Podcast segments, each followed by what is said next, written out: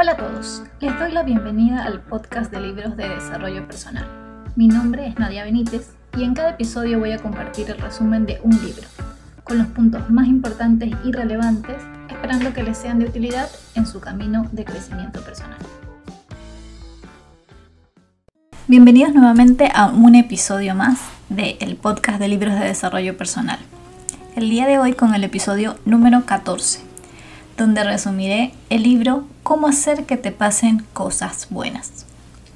El libro de hoy fue escrito por Marian Rojas Estapé, una psiquiatra española, quien une su punto de vista científico, psicológico y humano para ofrecernos un panorama general de puntos importantes que pueden acercarnos a una existencia plena y feliz. Cómo hacer que te pasen cosas buenas requiere de varios elementos entre ellos la actitud, el optimismo, la forma con la que nos enfrentamos a la vida. En este resumen tocaré algunos pocos conceptos científicos, pero me enfocaré más en explicar lo que debemos y lo que no debemos hacer para vivir con mayor felicidad, intentando apaciguar las preocupaciones y aprendiendo a sobrellevar los momentos dolorosos. El primer punto del libro es la felicidad. La autora se pregunta, ¿por qué hay tanta gente que tiene tendencia a sufrir y quejarse cualquiera que sea su situación? ¿Existe la buena suerte o no es tan aleatoria como parece? ¿Qué importancia tiene la carga genética en la configuración de la mente y el carácter de las personas? ¿Qué factores me predisponen o no a ser más feliz? La sociedad actual es comparativamente más rica que nunca se dispone de todo y a un solo clic de distancia. Y por lo tanto, estamos normalizando la sobreabundancia. Nos creemos merecedores de todo y que la acumulación de cosas es lo que dará acceso a la felicidad. Cuando en realidad la felicidad consiste en tener una vida lograda, donde intentamos sacar el mejor partido a nuestros valores y a nuestras aptitudes. La felicidad está íntimamente relacionada con el sentido que le damos a nuestra vida, a nuestra existencia. Por lo tanto, el primer paso para intentar ser felices es saber qué le pedimos a la vida. Así también, tratar de no confundir sentido con sensaciones. La sociedad hoy en día tiene un vacío espiritual que intenta llenar con sensaciones, intenta tener emociones nuevas cada vez más intensas, buscando gratificación momentánea, lo que produce más vacío interior, llevando de manera inevitable a rupturas psicológicas o comportamientos destructivos. La felicidad verdadera no está en el tener, sino en el ser. Nuestra forma de ser es la base de la verdadera felicidad. La felicidad tiene mucho que ver con la manera en que yo me observo, analizo y juzgo, y con lo que yo me esperaba de mí y de mi vida. Es decir, en una frase, la felicidad se encuentra en el equilibrio entre mis aspiraciones personales, afectivas, profesionales y lo que he ido poco a poco logrando. La vida, sin embargo, tiene sus altibajos. Uno puede atravesar situaciones alegres, momentos de felicidad, pero también momentos difíciles. El sufrimiento es parte de la vida. No existe una biografía sin heridas. Para poder ser feliz hay que aprender a superar los momentos exigentes y difíciles, o al menos intentarlo. No podemos elegir gran parte de lo que nos sucederá en la vida, pero somos absolutamente libres, todos y cada uno de nosotros, de elegir la actitud con la que afrontarlo.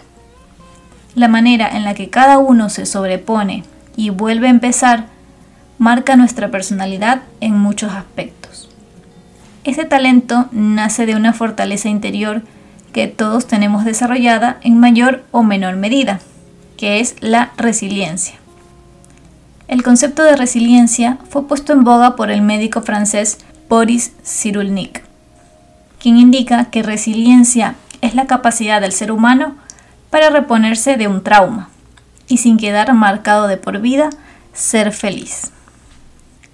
Antes se pensaba que los traumas sufridos en la infancia eran imborrables, pero la resiliencia da esperanza.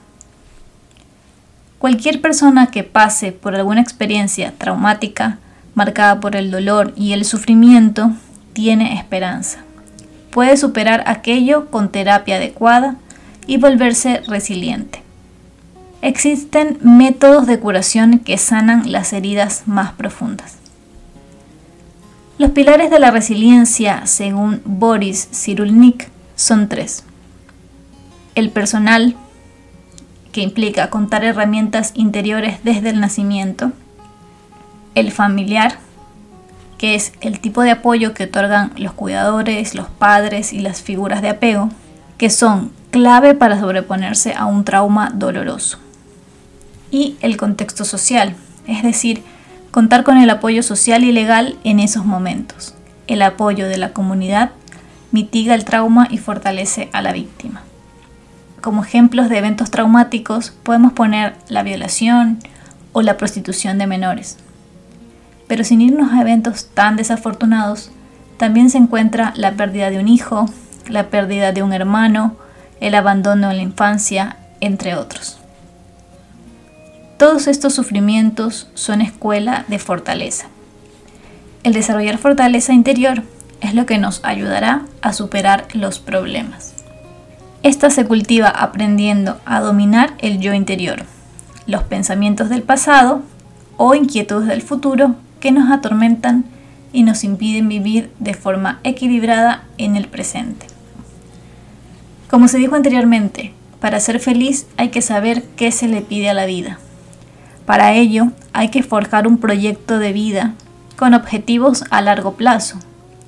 Esos objetivos son los que, a pesar de cualquier golpe, evento desafortunado, trauma o sufrimiento, nos marcarán el camino hacia la meta. Veamos en cinco puntos cuál es el sentido que tiene el sufrimiento. Primero, el dolor posee un valor humano y espiritual. Puede elevarnos y hacernos mejores personas. 2. El sufrimiento nos ayuda a reflexionar. El dolor nos empuja a clarificar el sentido de nuestra vida, de nuestras convicciones más profundas. 3. El dolor ayuda a aceptar las propias limitaciones, a aceptar que somos seres vulnerables, a reconocer que necesitamos ayuda y el cariño o apoyo de otros, que solos no podemos. Cuarto, el sufrimiento transforma el corazón. Tras una etapa difícil, con el dolor como protagonista, uno se acerca al alma de otras personas. Es capaz de empatizar y de entender mejor a los que le rodean. Y por último, el sufrimiento puede ser la vía de entrada a la felicidad. El dolor conduce a la verdadera madurez de la personalidad, a la entrega a los demás y a un mayor conocimiento de uno mismo. Para la autora, el antídoto al sufrimiento es el amor. Sí, el amor. Este puede ser el amor a una persona, como a una pareja, el amor a los demás o el amor a los ideales y a las creencias. Sentirse querido y acompañado es una de las claves para ser feliz. Los momentos de disfrute y placer están relacionados con nuestra interacción con otros. Las buenas relaciones nos hacen más felices y más saludables. De acuerdo a un estudio sobre la felicidad hecho por Harvard y dirigido hoy en día por Robert Waldinger, en el que se analizó a dos grupos de hombres desde el año 1938 hasta la actualidad, hay tres puntos importantes sobre las relaciones humanas. 1. Las conexiones sociales nos benefician y la soledad mata. Las personas con más vínculos con familia, amigos o la comunidad son más felices, más sanas y viven más tiempo que las personas que tienen menos relaciones. 2. Lo importante no es el número de vínculos sociales, sino la calidad de estos. Y cuanto más cercanos, más importante resulta que sean de calidad. Y 3. Las buenas relaciones no solo protegen el cuerpo, sino que también protegen el cerebro. tener una relación de apego seguro con otra persona durante la vejez proporciona protección. Y los recuerdos de esas personas permanecen más nítidos durante más tiempo. Por cierto, hay una charla TED dada por Robert Waldinger en la que explica un poco más sobre este estudio y los resultados. Son solo 12 minutos, así que si les interesa profundizar un poquito más, la pueden encontrar en YouTube. Todo vínculo afectivo pasa por tener una buena relación con otros. Y si quieres conocer algunas claves de cómo tener mejores vínculos con otros, recuerda que tienes el episodio 3 con el resumen del libro Cómo ganar amigos e influir sobre las personas. Hay dos hormonas importantes que se segregan estando en buena compañía y disfrutando la vida acompañados de personas a las que queremos. Estas son la oxitocina y la dopamina. Cuando se activa la oxitocina, ayuda al organismo a disminuir la sensación de ansiedad. La amígdala del cerebro, zona encargada del miedo, se desactiva y por ende disminuye la angustia, las obsesiones y los pensamientos negativos. La dopamina, por su parte, es la hormona del placer. Por lo tanto, busca tener relaciones más cercanas con tu familia, amigos, colegas o intenta generar nuevos vínculos que sean agradables. Sabiendo los beneficios de las relaciones humanas, no tienes nada que perder, pero sí mucho por ganar. Otras dos razones más que nos impiden ser felices son vivir enganchados en el pasado o estar esperando siempre el futuro. Los primeros, los que se quedaron estancados en el pasado, son los que pueden tener tendencia a ser depresivos o resentidos, mientras que los que están anhelando el futuro suelen ser los ansiosos. Dos de las grandes enfermedades del siglo XXI, la depresión y la ansiedad. Hablemos primero de lo que ocasiona permanecer con la mente anclada en el pasado. Eso de retornar una y otra vez a algo que ya sucedió puede originar en nosotros efectos perversos que van desde emociones o sensaciones como la melancolía, la frustración, la culpa, la tristeza o el resentimiento, hasta la propia depresión. La culpa consiste en sentir que uno no ha actuado correctamente o que no ha cumplido con las expectativas que había generado, sea en los demás o las de uno mismo. Por eso es que la culpa se puede generar dentro de uno mismo, al estar constantemente mirando las propias limitaciones o errores, como también se puede originar en el exterior, cuando el entorno nos recuerda o nos apunta con el dedo acusador que no hicimos o actuamos de la forma en que ellos esperaban. Tanto las voces interiores como las exteriores pueden resultar igual de perjudiciales para la mente y para el cuerpo. Un ejercicio para apaciguar el sentimiento de culpa es el siguiente. Observa ese evento de tu pasado que te atormenta como si estuvieras sentado en el tren viendo esa escena de tu vida pasar ante ti. Date cuenta de que ya no hay forma de influir en ella. La culpa no ayuda, no te hace crecer. No te quita la pena, la angustia o la desesperanza. No es constructiva. Es solo una emoción tóxica que te impide avanzar y que hay que procesar y destruir. Vuelve entonces a tu presente con esta pregunta. ¿Qué me estoy perdiendo de mi presente por vivir enganchado en la culpa? Te vas a sorprender de todas las cosas buenas que están sucediendo en tu entorno. La depresión es la enfermedad de nuestro tiempo y como tal tiene unas causas, unos síntomas, un pronóstico y un tratamiento.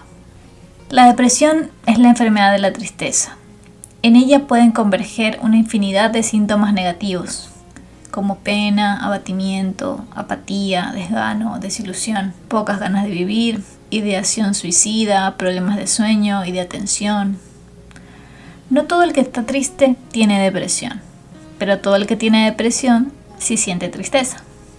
Ante esto, lo mejor es acudir a terapia y seguir un tratamiento, pues la depresión clínica debe ser tratada como lo que es, una enfermedad. Pasemos ahora al futuro. Vivir angustiados por el futuro genera miedo y ansiedad. La ansiedad, cuando se asienta, tiene un efecto terrible en el organismo.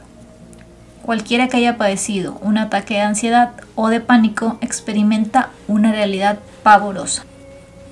Lo que caracteriza a la ansiedad es el miedo, un miedo vago y difuso, en ocasiones sin origen claro, que deriva en angustia y en bloqueo emocional. Por eso la gestión de las emociones es básica para el equilibrio personal. Veamos cómo funciona el cerebro ante el miedo. El centro del miedo se encuentra en la amígdala cerebral. Esta tiene una gran capacidad para almacenar recuerdos emotivos y reacciona dependiendo de las emociones que surgen. Procesa la información relativa a las emociones y avisa al cerebro y al organismo del peligro, de que algo no va bien, activando la respuesta o reacción de miedo o ansiedad. Existen sucesos o recuerdos que poseen un nivel de carga emocional potente. Eso hace que al revivirlos, las conexiones neuronales se activen de tal forma que el organismo entero se vea afectado produciendo síntomas como temblor, taquicardia, sudoración, entre otras. Por ejemplo, si sufres un asalto a mano armada en horas de la noche, al ir caminando hacia algún lugar, es probable que cada vez que te encuentres en un escenario similar al de aquella noche, como por ejemplo una calle vacía, una zona oscura, casi nada de tráfico, tu amígdala cerebral asocie esa situación con el recuerdo del asalto y entonces todo tu cuerpo se ponga alerta, presentando diferentes emociones como miedo, angustia o con taquicardia, presión elevada, entre otras. El miedo es una emoción clave y fundamental en nuestro equilibrio interior y en nuestra supervivencia, pero que puede convertirse en nuestro gran enemigo. Vivir con miedo a todo o dejando de hacer cosas solo por miedo indica que nos estamos dejando dominar por el miedo. Todos los grandes desafíos tienen riesgo e incertidumbre. Es así y hay que aceptarlo. El punto es entender que no es cuestión de eliminar el miedo, sino de saber que existe y aprender a gestionarlo de forma correcta. Algunas claves para afrontar tus miedos y la ansiedad son Aprende a reconocerlos. Sé consciente, no los anules ni los ocultes. No temas en volver al origen. Descubre los principios y causas de tus inseguridades. Intenta entender tus miedos pues así podrás enfrentarlos mejor y superarlos. El miedo siempre va a existir, pero no olvides que el miedo es un gran embustero. Disfraza la realidad siempre peor de lo que es.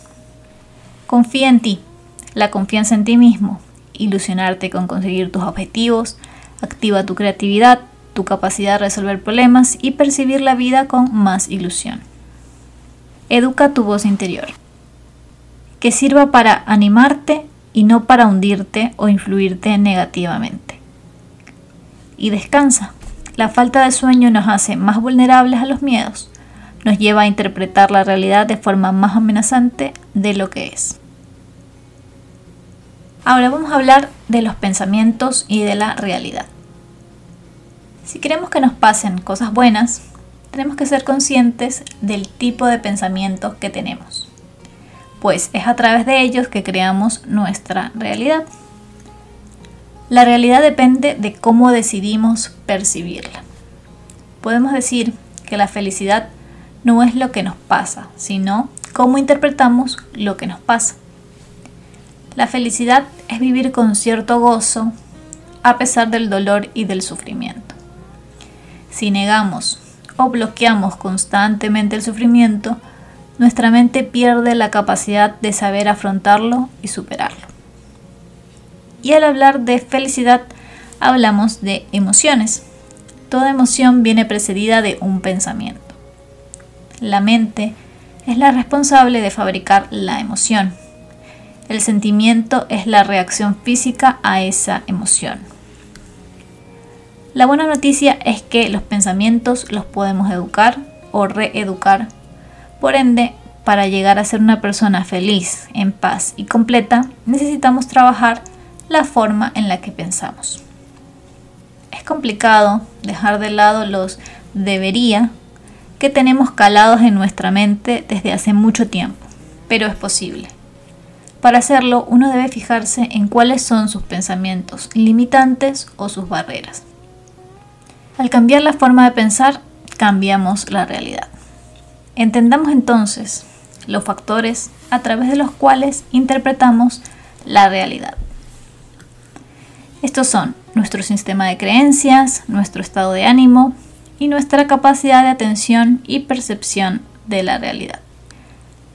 Tu sistema de creencias está basado en tus ideas prefijadas sobre la forma de ver la vida y el mundo que te rodea, así como lo que crees de ti mismo, sea porque has llegado tú solito a esa conclusión o porque desde niño o incluso de adulto no han parado de repetírtelo. Las creencias se van formando a lo largo de la vida y traducen la visión personalizada y específica que tenemos cada uno de percibir la vida. Hay creencias que nos limitan o que pueden ser obstáculos para lograr objetivos o para afrontar desafíos de forma sana, pues bloquean nuestra mente con sentimientos de inseguridad y miedo. Por ejemplo, el creer que solamente siendo delgado o delgada se puede ser feliz, lo que hará es que distorsionemos la realidad. Si no tengo ese peso ideal o cuerpo específico, entonces me obsesionaré con la idea de bajar de peso. Si no lo consigo, entonces me llenaré de inseguridades y frustraciones. De esa manera mi realidad jamás será positiva ni placentera y mucho menos feliz. Entonces, no tengas miedo a cuestionar aquello que te limite, porque quizás así mejores tu capacidad de percibir la realidad. El estado de ánimo es otro factor presente en la interpretación de la realidad. ¿De qué depende el estado de ánimo?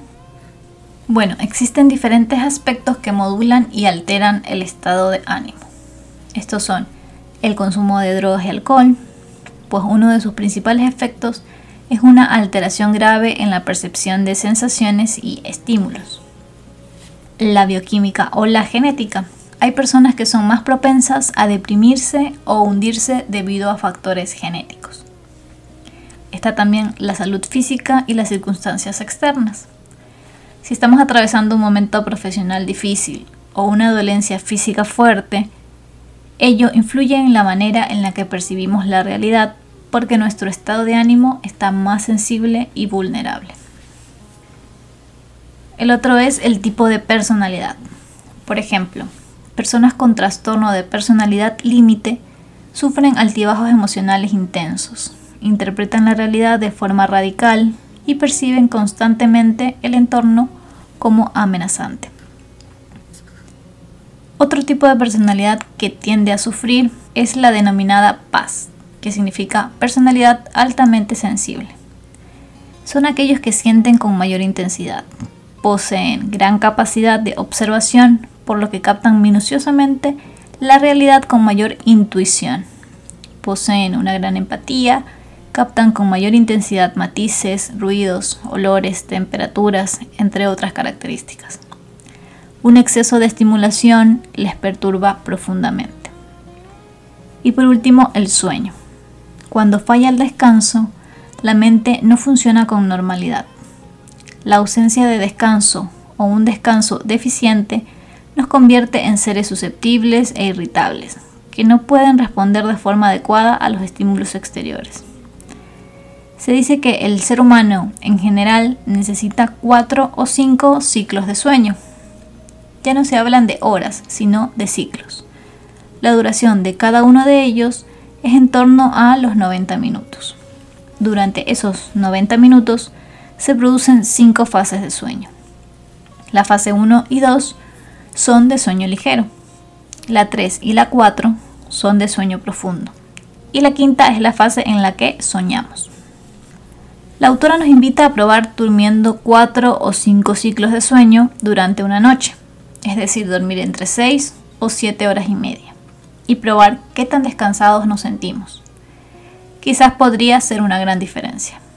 En lo particular, a mí no me ha funcionado, porque yo suelo ir al baño entre una a dos veces en la noche, por lo cual podría ser que estoy interrumpiendo los ciclos de sueño y entonces se me descoordina con la hora en la que puse la alarma para despertarme. Por lo tanto, cuando me despierto quizás estoy cortando un ciclo y no terminándolo. Pero bueno, pueden probar ustedes y ver cómo les va. El siguiente factor es la capacidad de atención. Cada instante nuestra mente capta varios millones de bits de información, pero únicamente presta atención a aquello que nos interesa o que forma parte de nuestras ilusiones o sueños. Si el cerebro procesara todo, entonces estaríamos sobrecargados de estímulos. Por eso el SRAA, que es el sistema reticular activador ascendente, es el encargado de filtrar y priorizar de entre toda esa información aquello que tiene interés para nuestros objetivos, preocupaciones e incluso nuestra supervivencia. Si algo nos interesa, el cerebro hace lo posible por localizarlo de entre todos los inputs que recibe. Por eso es que, por ejemplo, cuando nos ha gustado mucho un modelo de auto, de repente lo empezamos a ver en todos lados. Eso es simplemente porque el cerebro ha captado que esto es algo importante para nosotros y decide enfocarse en eso. Entonces, usa el SRAA a tu favor. Úsalo para poder cambiar tu realidad. Para esto es importante que sepas a dónde quieres llegar, qué es lo que quieres de la vida, como ya se mencionó anteriormente. Si ansías algo con fuerza, serás capaz de visualizarlo. Dale a tu cerebro objetivos e ilusiones claras para que esté abierto a ellos si pasan a su lado. Si deseas algo de verdad y lo imaginas con fuerza, puedes conseguirlo, pero acompáñalo de un plan de acción y ejecútalo. Ahora vamos a pasar a hablar de el cortisol. ¿Qué es el cortisol y qué cosas o actitudes lo elevan? El cortisol es una hormona secretada por las glándulas adrenales, las cuales están ubicadas arriba de cada riñón. La producción de cortisol está bajo la dirección del cerebro por medio de la glándula pituitaria, a través de un mecanismo de respuesta. Ante una señal de peligro, se libera tanto la adrenalina como el cortisol. El cortisol en sí no es malo, lo que es perjudicial para el organismo es su exceso. Las preocupaciones o la sensación de peligro prolongada, sea este real o imaginario, pueden aumentar los niveles de cortisol hasta un 50% por encima de lo recomendable. Cada vez que imaginamos algo que nos agobia, se activa en el organismo el mismo sistema de alerta y se libera el cortisol que sería necesario para hacer frente a esa amenaza. El cortisol se puede activar ante el miedo a perder un trabajo, de perder alguna propiedad, ante la posibilidad de que peligre nuestro prestigio, entre otros. Esto sucede porque la mente no es capaz de distinguir los pensamientos de la realidad. Entre las cosas o actitudes que elevan el cortisol, voy a nombrar unas cuantas y a profundizar en ellas. Por ejemplo, el miedo a perder el control, que es el deseo de controlarlo todo, esto genera una gran angustia. Pensamos que el tener seguridad sobre todos los aspectos de la vida es una fuente de felicidad. Querer tener todo bajo control puede ser enfermizo, empujándonos simplemente a la angustia y a la amargura. La vida es rica por sus matices, por lo tanto no perdamos de vista nuestra propia pequeñez. Seamos flexibles, practiquemos algo de sano abandono y disfrutemos del hoy y el ahora. Por buscar tener control constante de todo, podemos olvidar disfrutar de las cosas buenas que nos están sucediendo, olvidándonos del momento presente y obsesionándonos con el futuro. Si eso te ocurre a ti, puedes aplicar el siguiente ejercicio de respiración para relajarte y anclarte al momento presente. Busca un lugar cómodo y que no sea ruidoso. Siéntate o acuéstate. Coloca una mano sobre tu pecho y otra sobre el vientre y empieza a respirar. Fíjate en cuál se eleva durante la inspiración. Si se eleva la zona del vientre, lo estás realizando correctamente. Esta es la respiración diafragmática. Puedes respirar lentamente por unos segundos y luego expulsar el aire por la boca. Puedes usar el método 336 o el 478, dependiendo del número de segundos que el aire está en juego. En el caso de 478 sería de esta manera. La inspiración dura 4 segundos. La pausa, aguantando la respiración, 7 segundos. Y la expiración se produce en 8 segundos. Puedes ir probando con el número de segundos que puedas soportar e ir aumentando a medida que pasa el tiempo. Luego tenemos el perfeccionismo, que también eleva el cortisol. El perfeccionista es el eterno insatisfecho. Está permanentemente sufriendo porque nunca nada está a la altura de sus expectativas. Este tipo de personas son excelentes detectando los defectos. Un aspecto propio del perfeccionista es la rigidez a la hora de cambiar de un pensamiento a otro. Piensan en una cosa y ya no son capaces de salir de ahí. Y esto va generando pensamientos en espiral de difícil salida. Estar todo el tiempo preocupado porque las cosas no salen perfectamente es lo que eleva el cortisol. Luego tenemos la cronopatía, que es la obsesión por aprovechar el tiempo.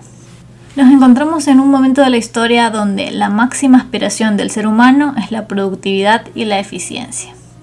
Y vaya que es cierto, porque yo también lo busco siempre se valora todo aquello que nos ayude a aprovechar más el tiempo, sin entender que la consecuencia de esta obsesión es la aparición de estrés.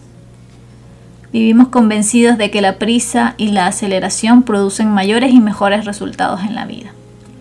Pareciera que el descanso está mal visto, que decir que uno está desocupado o simplemente haciendo nada no queda bien. Hay que aprender a parar, a frenar, para poder observar y disfrutar. Si se está todo el tiempo corriendo, se pierde uno de ver la belleza de la vida. La soledad, el descanso, el silencio, el ir con pausa son claves para vivir mejor. Y como último punto tenemos a la era digital.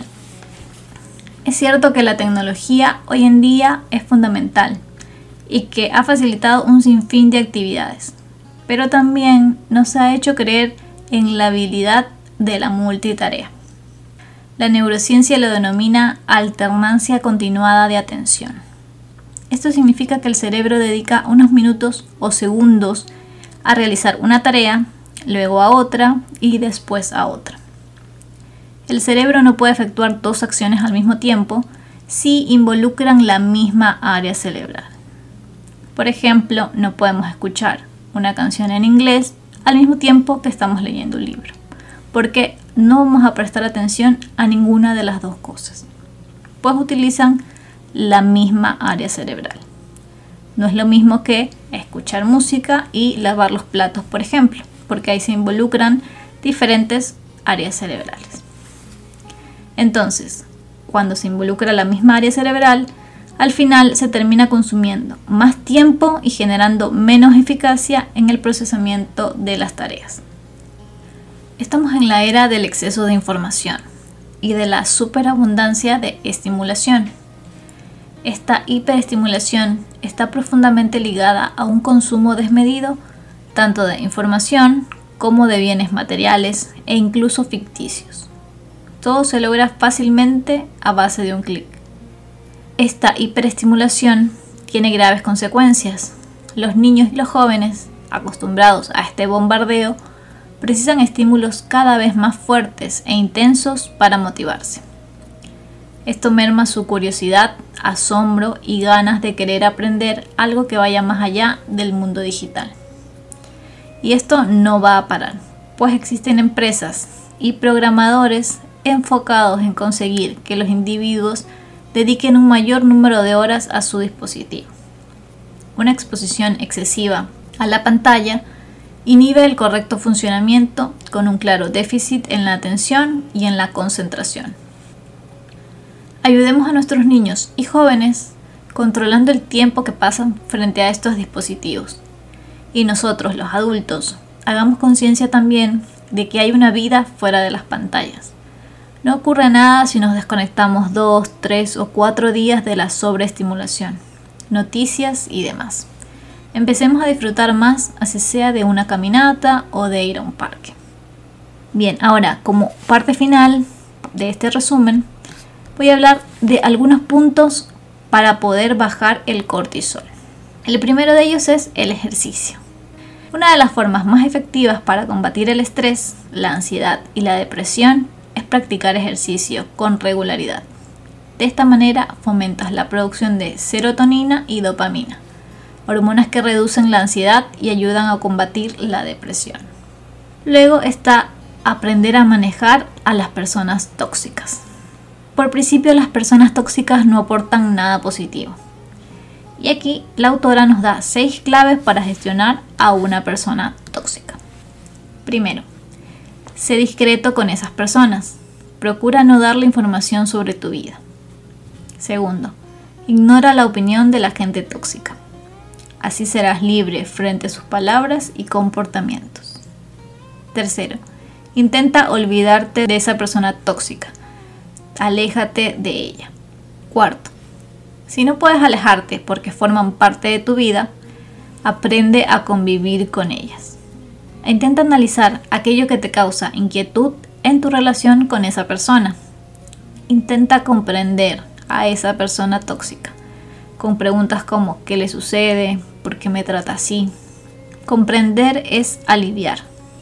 Al comprender la situación por la que pasan otras personas, su biografía, sus traumas o problemas, nos podemos compadecer de ellas y así dejamos de sufrir. Quinto, el siguiente paso es una propuesta que nos hace la autora y es perdonar. Muchas veces el perdón es el mejor bálsamo que existe. Y sexto, tener cerca a personas vitamina. Estas personas son capaces de alegrar el corazón en segundos tenemos que frecuentar su compañía todo lo que podamos. Luego están algunas ideas sencillas para no preocuparte tanto. Estas te pueden ayudar cuando te llenes de pensamientos negativos. Detente un segundo y pregúntate, ¿puede ser que mi mente me esté engañando, agrandando o distorsionando este tema? A veces los pensamientos falsean la realidad. Observa el impacto que cada pensamiento negativo genera en tu cuerpo. Pueden ser taquicardia, sudoración, dolor de cabeza, otros. Simplemente obsérvalos. No presupongas lo que piensan los demás. Podrías estar equivocado. Háblate en positivo. Agárrate al presente, a tu capacidad de actuar hoy y ahora. Ten visión de futuro decide si esta es una batalla en la que compensa que te desgastes en este momento. Y busca lo positivo de cada situación. Ahora como última herramienta tenemos la meditación o el mindfulness. El mindfulness significa atención plena en el momento presente. Es el arte de observar intencionada y atentamente nuestra conciencia. El mindfulness se centra en ocuparse con exclusividad del aquí y del ahora. Invertir un poco de tiempo en meditar con atención plena sobre lo que están experimentando nuestros sentidos en el momento presente nos hace ganar tiempo, aumenta la eficacia en todo aquello que emprendemos, mejora la atención y concentración, la capacidad para aprender cosas nuevas y la creatividad. Practicar mindfulness supone ejercitar el cerebro, del mismo modo que al practicar un deporte se ejercitan los músculos. Bien, con esto hemos llegado al final del episodio. Espero que los puntos tratados hayan sido interesantes para ustedes, que puedan aplicar algunos de los ejercicios o consejos que nos ha dejado la autora y les agradezco por haber llegado hasta acá. Los espero en el siguiente episodio. Gracias por escuchar el podcast. Si te gustó, no dudes en compartirlo en redes sociales para que llegue a más personas. Recuerda también que puedes visitar mi blog atravesandotulaberinto.com donde comparto más contenido sobre crecimiento personal.